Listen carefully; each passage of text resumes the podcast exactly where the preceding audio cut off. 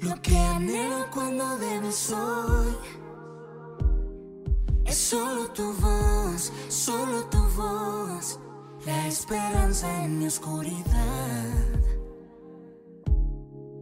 Cuando más allá no puedo ver, solo tu luz, solo tu luz, hace un camino donde no lo hay. En este carta a los Efesios es una joya brillante de la literatura paulina. Fue la epístola favorita del reformador Juan Calvino y el libro que más inspiró a Juan Bunyan para escribir su conocida obra El progreso del peregrino. En ella Pablo comunica un mensaje dignificante y armonizador en medio de las tensiones que había en la iglesia del primer siglo. Para las congregaciones de hoy, Efesios enseña que el cuerpo de Cristo, Dios ha eliminado las barreras que separan a los seres humanos. Además, Efesios manda que la armonía se manifieste en todas las relaciones entre los cristianos. El individualismo ha minado la capacidad de conducirnos como parte de una congregación, pero Dios está creando una nueva comunidad para que ella manifieste un nuevo estilo de vida.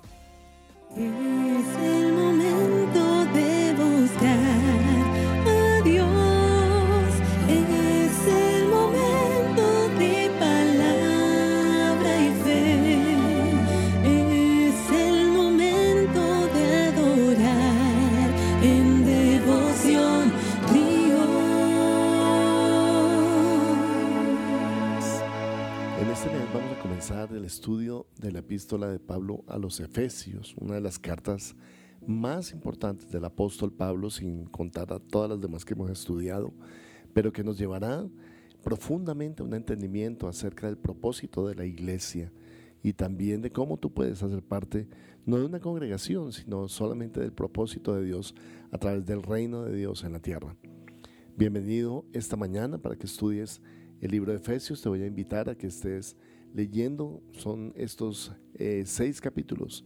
Tiene esta carta y el autor es el apóstol Pablo. Fue escrita entre el año 60 al 62 después de Cristo.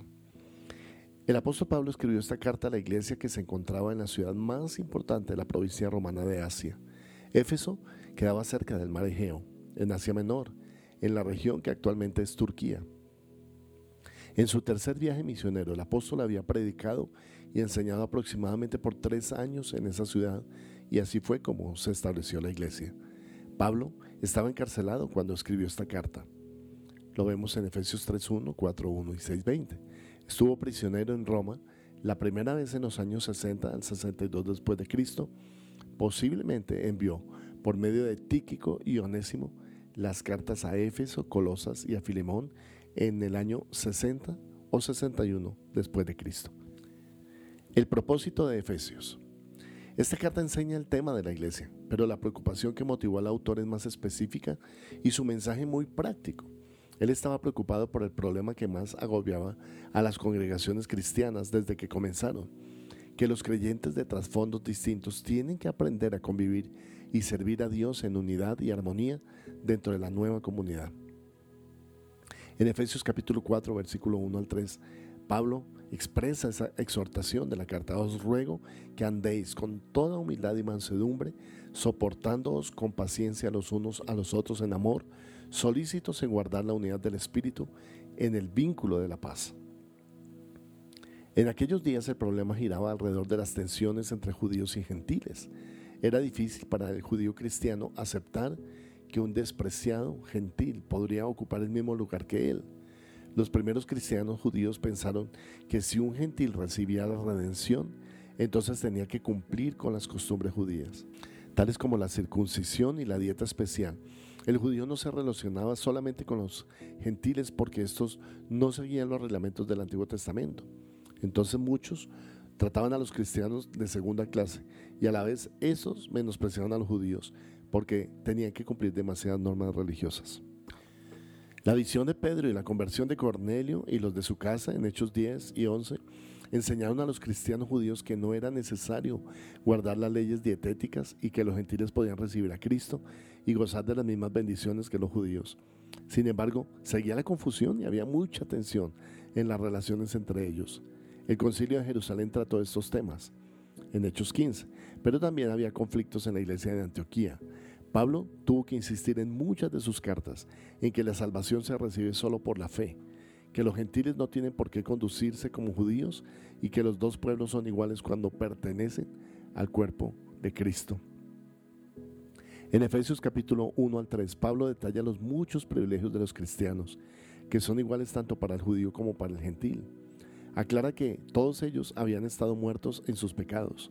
Los cristianos, ya sean judíos o gentiles, son salvos por la gracia y la fe, no por cumplir con costumbres religiosas. En esos capítulos Pablo intercede dos veces para que los creyentes comprendan la obra de Dios y el amor que han de manifestar en sus relaciones. El segundo párrafo del capítulo 2 va a ser el corazón doctrinal de la carta. En Efesios capítulo 2, versículos 11 al 22.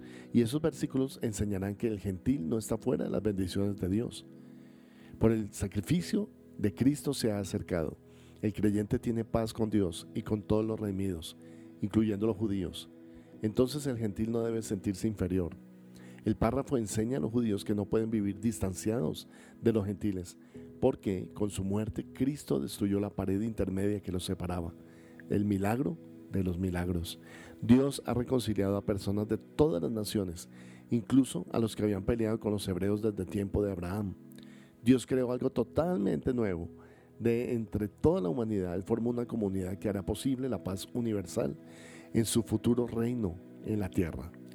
Sin embargo, Pablo, con tristeza, observó que las congregaciones faltaban a Dios, porque manifestaban soberbia ira, y les faltaba paciencia, misericordia y perdón.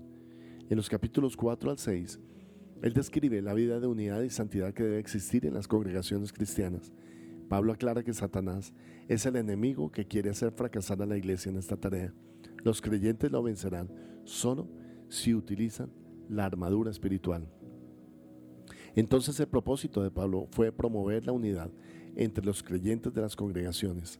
Efesios comunica la motivación doctrinal y hace una fuerte exhortación para que las personas con trasfondos distintos tengan la madurez espiritual, las cualidades necesarias y la conducta correcta para llevarse bien con otros creyentes. Te invito a que esta semana estemos leyendo el libro de Efesios. Hoy solamente vamos a mirar el versículo 1 que dice Pablo, apóstol de Jesucristo por la voluntad de Dios, a los santos y fieles en Cristo Jesús que están en Éfeso. Y esta es la manera como Pablo saluda y le dice a la iglesia que él es quien escribe estas letras. Lo importante de resaltar es que las escribe desde una prisión. ¿Cómo desde una prisión Pablo puede seguir siendo usado por Dios para bendecir a la iglesia? No importa la situación que tú estás pasando, puede ser de bendición a muchas personas si tan solo te coloques humildemente en las manos de Dios. déjate usar en esta pandemia para que Dios use tu vida para bendecir a otros, para que Dios te lleve a un nivel de ser de bendición a pesar de que estés sufriendo.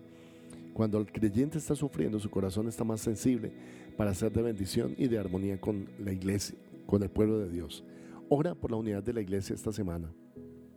Ora por la unidad de los pastores, de los líderes, ora por la unidad de los grupos, ora por la unidad de los jóvenes, de los líderes de jóvenes, que todos estemos en unidad, que no haya ninguna cosa que destruya la unidad del cuerpo de Cristo en ríos de alabanza y en todas las iglesias.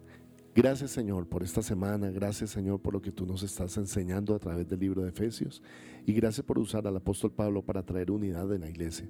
Oro por la unidad en la iglesia Ríos de Alabanza, por los pastores, los líderes, que estemos en unidad también, los grupos de crecimiento, las diferentes personas que componemos la iglesia, Señor, y que en todas partes tú nos des esa clase de unidad, no fingida, sincera y real. Gracias Señor Jesús, en el nombre de Cristo. Amén y amén. Te bendigo y te deseo un feliz día, una feliz semana en el nombre poderoso de Jesús. Amén. Eres mi roca y mi protección, mi escudo y mi defensor. De mi vida te entrego el control. Ya no temeré, ya no temeré. Eres mi